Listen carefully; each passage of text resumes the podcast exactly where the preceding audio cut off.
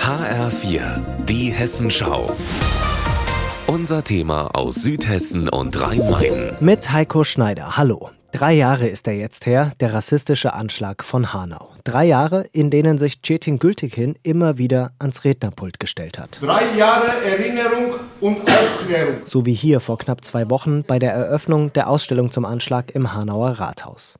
Wenn Cetin Gültekin da steht, dann spricht er mal leise und orientiert sich an seinen Notizen, aber auch mal lauter, wenn er frei ohne Notizen spricht. Es ist mittlerweile schon Routine, sagt er.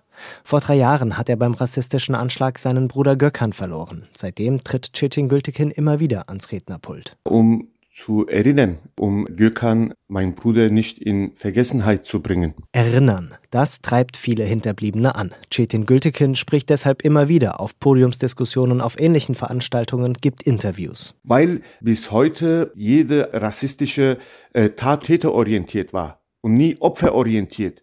Und mit Hanau haben wir keinen Platz den Täter gegeben, sondern wir haben von Anfang an Namen und Gesichter des Opfers sichtbar gemacht. Andere Hinterbliebene sprechen nicht nur auf Veranstaltungen, sondern auch in der Politik. Saida Hashemi hat beim Anschlag ihren Bruder Said Nessa verloren. Vor zwei Jahren wurde sie für die SPD in die Hanauer Stadtverordnetenversammlung gewählt.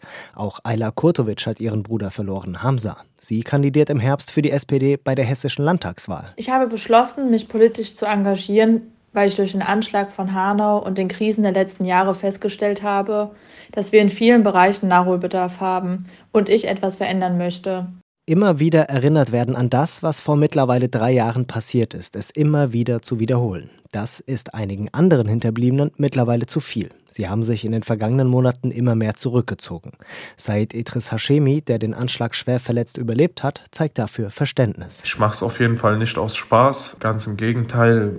Es ist anstrengend, aber ich weiß trotzdem, dass es für was Gutes ist. Das ist so die Motivation dahinter, dass ich mit meiner Stimme etwas Gutes bewirken kann. So oder so, in einem Punkt sind sich alle Hinterbliebenen einig. Niemand soll jemals wieder das durchmachen müssen, was sie durchgemacht haben. Und deshalb werden sich einige von ihnen auch weiterhin ans Rednerpult stellen. Aus Hanau, Heiko Schneider.